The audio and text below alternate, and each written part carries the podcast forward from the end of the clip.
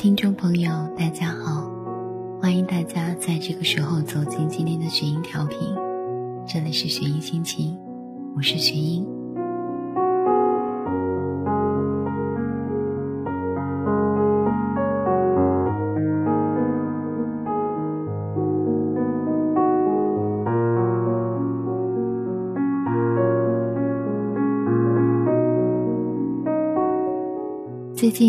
的生活中有没有看过一部这样的电影《致青春》？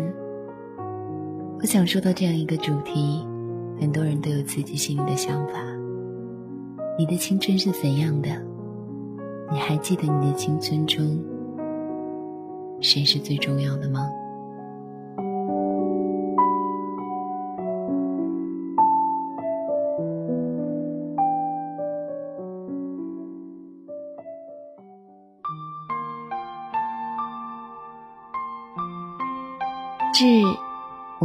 行渐远的青春。有些人的青春是用来怀念的，有些人的青春是用来祭奠的，而我的青春是用来变现的。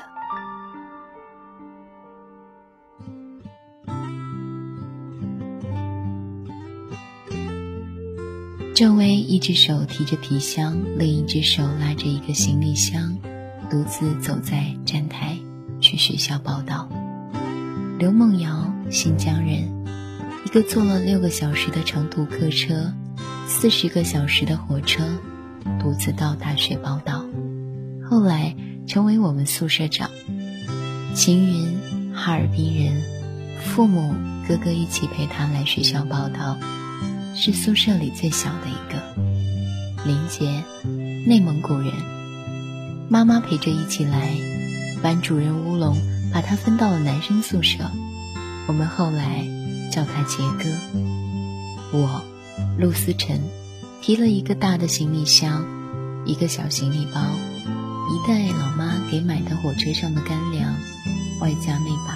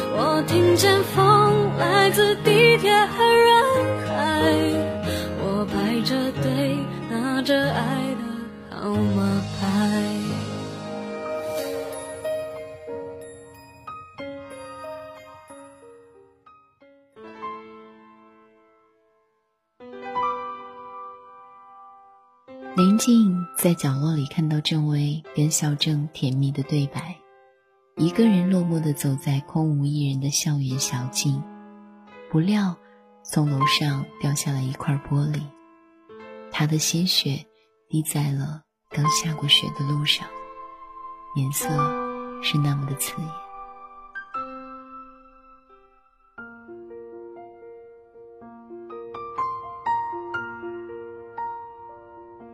秦云的男朋友来学校看她，为了她辞掉了一份国企的高薪工作，心甘情愿在这个城市里做一个卖场的楼层经理。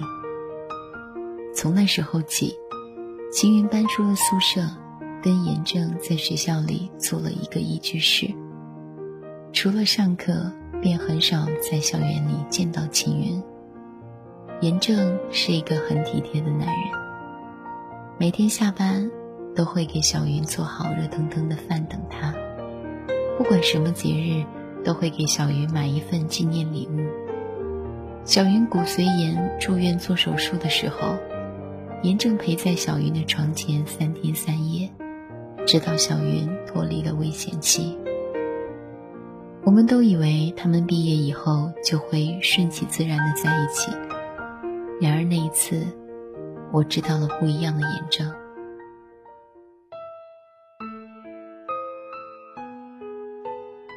大四快毕业的时候，严正去秦云家提亲。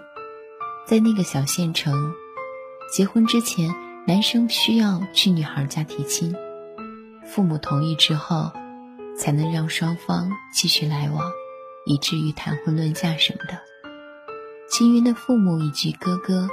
强烈反对他们的婚姻，在一顿争执之后，秦爸爸一个巴掌将严正赶了出去。也正是这一巴掌，让秦云在亲情与爱情中挣扎了好久。也正是这一巴掌，让他们的爱葬送在十八九岁那天之后。严正经常去秦云父母开的那家小店闹事，最严重的一次。是严正把一桶油漆泼在了店门上、墙上，他大声的喊：“秦云，我娶不到你，你也休想跟别人在一起。秦云，你给我滚出来！我曾经那么爱你，你却这么对我。”严正拿着刀，走在去秦云家的路上。此时，一辆警车停在他附近，把他带到了公安局。后来，齐云离开了他们的那个城市，独自一个人出来漂泊，认识了李月，一个适合结婚的对象，却再也没有了。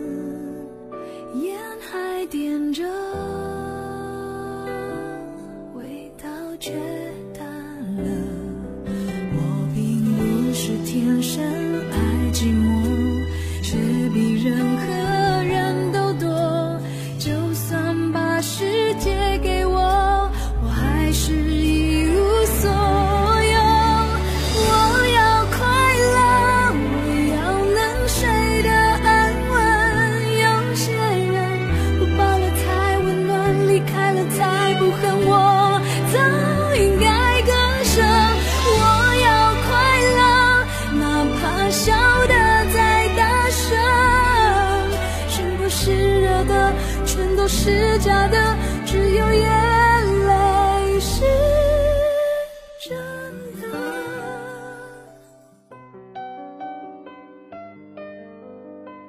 朱小北被冤枉偷了超市的东西，与门卫还有收钱的阿姨大打出手。学校没有给他一个合理的理由，还让他负责赔偿。最后，他把超市砸了个精光。被学校勒令退学，之后大家再也没见过他。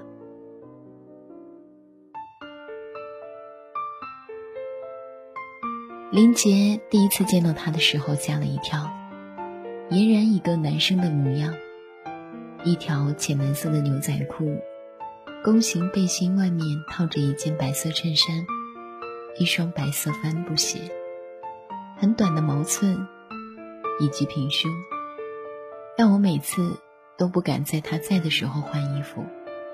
后来大家也习惯了，还亲切的叫他杰哥。杰哥喜欢打篮球，喜欢肥大的 T 恤，喜欢白色的鞋子，最喜欢的还是童珊珊。我们隔壁宿舍的一个女生，她对珊珊的爱，超越了闺蜜的那种爱，多了一些情人的霸道与妒忌。很多次，珊珊因为去相亲，把杰哥一个人丢下，这时候杰哥往往会回宿舍跟我们聊天、看电影，陪我们吃饭。我们也识趣的不去谈珊珊的事情。这种爱延续了四年，直到快毕业的那一天。杰哥跟我喝着枝江大曲，啃着鸭脖，我们就要毕业了。珊珊找了个博士生，家庭条件很不错，她终于如愿了。思辰，你告诉我，我们下次什么时候能相见？四年了，既然第一次跟你喝酒，既然是在毕业的时候，思辰，你知道吗？从第一眼看到你。我就知道你是一个很独立的女生，但是你要知道，社会中有些事情不是你一个人就能做好的，你不能因为一些人对你的伤害就封闭了自己。借着酒劲，杰克说了很多，从操场草坪到宿舍地板，到各自的床铺上，不知不觉的睡着了。看到珊珊发的结婚照那天，给杰哥留言说：“珊珊结婚，你看到了吗？”“嗯，我看到了。他去北京了。”突然不知道怎么安慰杰哥，或许连杰哥自己都分不清楚他对珊珊是什么感情。杰哥四年没有谈过恋爱，跟男生们都是称兄道弟。对我们如姐妹兄弟，对珊珊却是几乎形影不离，让人羡慕。可惜那都是曾经。珊珊结婚去了北京，杰哥开始创业，南下去了广州。后来的后来，再也没有任何联系。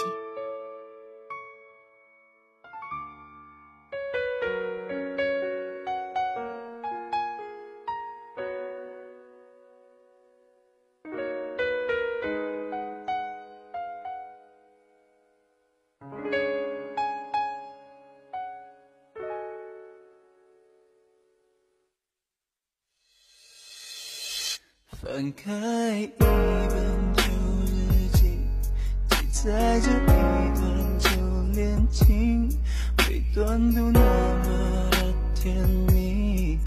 往事历历在这里，曾看过多少的风雨，曾说过要到哪里去，曾做过觉得傻的事。爱过在这城市里，昨晚下了一场雨，让我忽然梦里见到你，躲在某个地方哭泣，好想紧紧抱着你。No so sorry baby，有一次从朋友口中听到你消息，我的心都在。你是否不舍你的？分手两年后，我还是想着你。多久没有见过你？现在你住在哪里？只怕有一天我们都会老去，只想留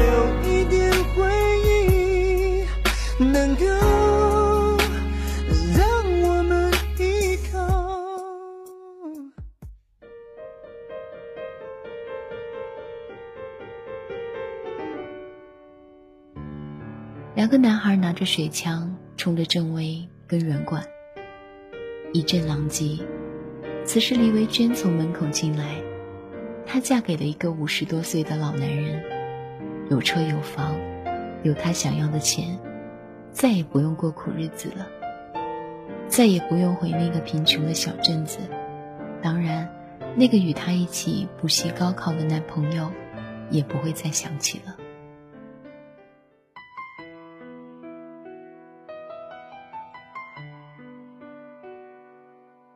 大学四年，可能我最讨厌的人就是刘梦瑶。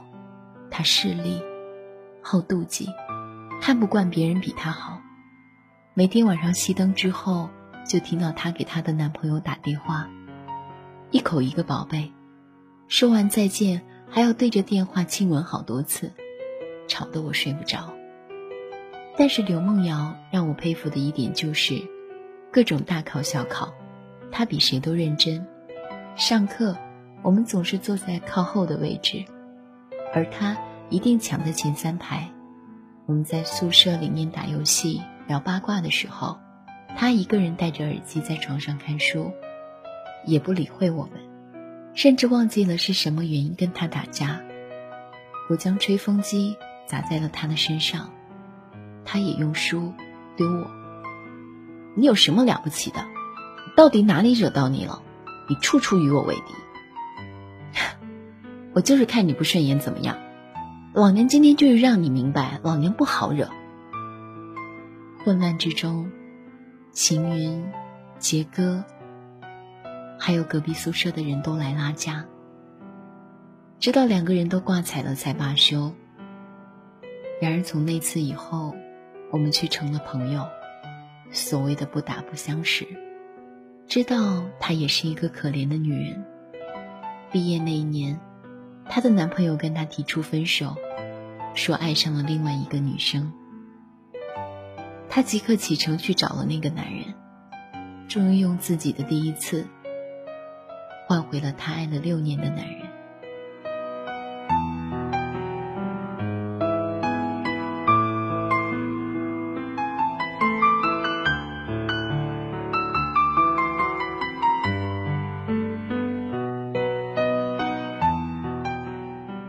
拍毕业照的时候，听说她订婚了。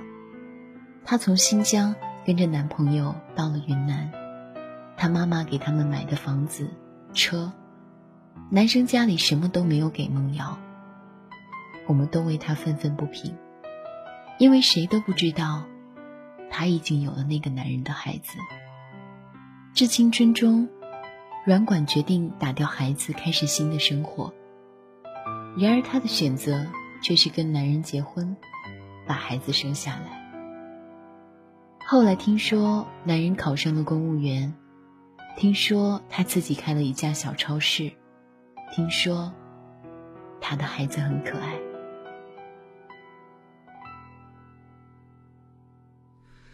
내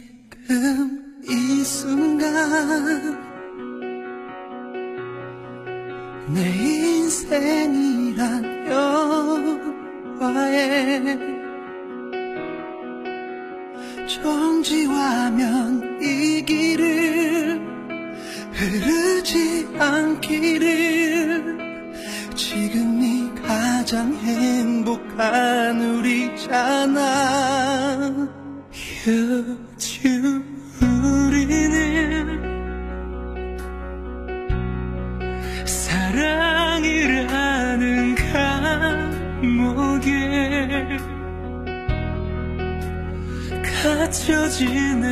지내면서도 행복을 느끼고 내일은 어딜 갈지 뭘 먹을지 고민했잖아.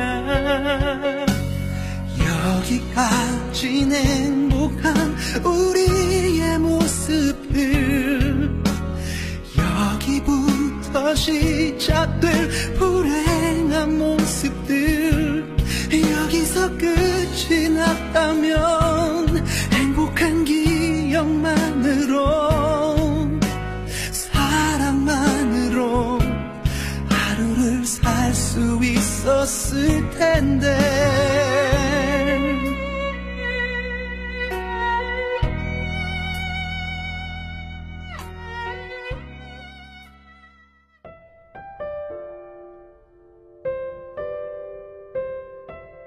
陈孝正把郑薇再次带到海洋馆。郑薇对孝正说：“陈孝正，我们一起度过了青春，谁也不亏欠谁的。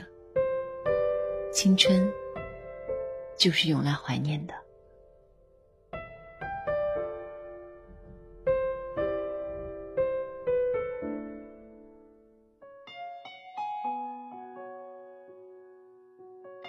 而我呢，陆岩，我最爱的一个人，也是唯一爱着的一个人。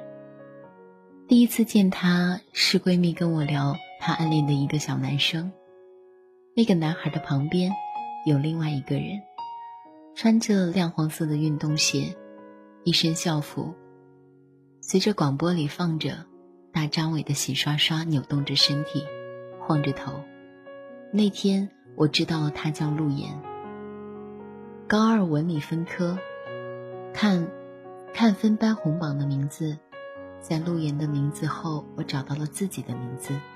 更巧合的是，老师把他分到了我的旁边。高中的我们紧张而忙碌，突然觉得去学校是一件很幸福的事情。每天早晨，我会早一点去，买好早点，放在他的桌子上。每天的活动课，他要知道我没有吃饭，会在我的桌柜里面放一包蓝莓味的三加二的饼干，或者是我最爱吃的肉松面包。就这样，谁也没有打破这种简单的感觉，谁也不愿意承认彼此的喜欢。高考填报志愿的时候，我跟他填到了一个学校，谁料我俩都落榜了。调剂的时候。我也填了跟他一个学校，在系统关闭的前五分钟，当我开心的以为我们会在一起读大学的时候，他换了志愿。正是这样，有了我与大家的相识，开始了荒诞颓废的大学生活。大学的时候，开始学会了喝酒、抽烟，喜欢五二零的心形形状的烟嘴，喜欢那种薄荷的味道。喜欢墨褐色的模样，喜欢小魔怪巧克力味道散发出来的烟丝味。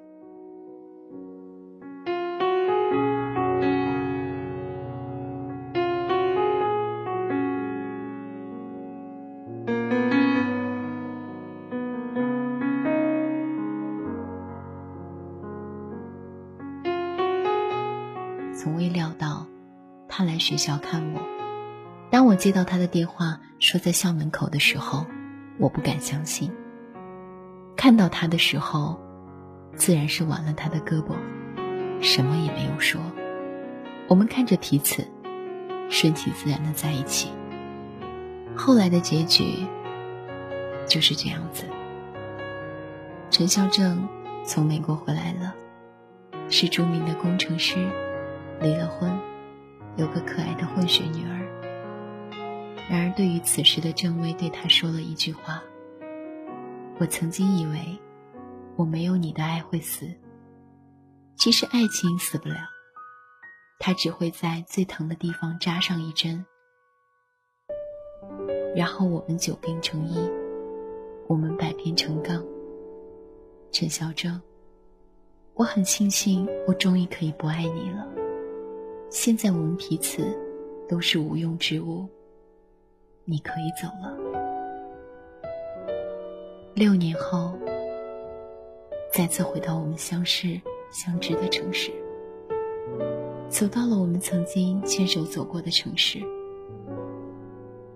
给他打了一个电话，说了一句：“我回来了。”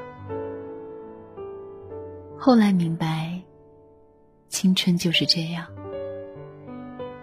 致我们终将逝去的青春，在青春中，总是要有点遗憾，才是最美的风景。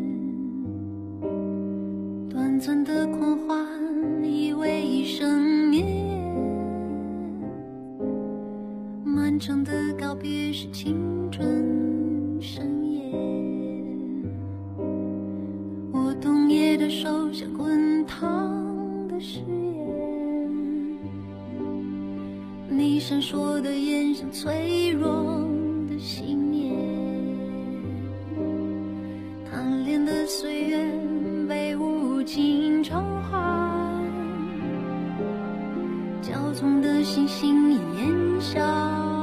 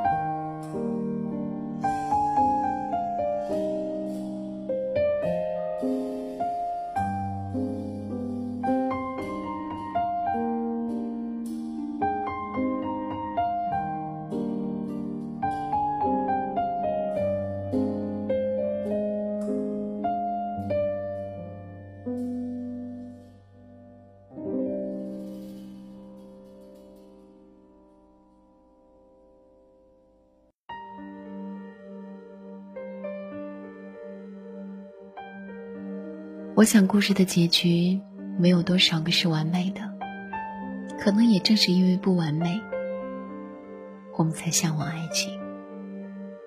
不管大家的青春如何，可是我们终究要学会一句珍惜。我记得电影里面有一个片段是这样子的：郑薇对孝正说：“青春是拿来怀念的。”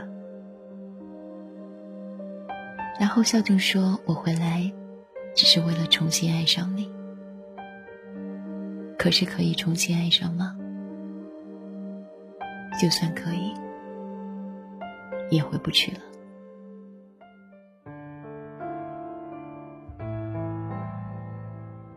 这里是雪莹心情，我是雪莹。喜欢雪莹的话，可以关注雪莹的新浪微博，在新浪微博上找到 NG 雪莹，告诉我你想对我说的话。我们下期见，拜拜。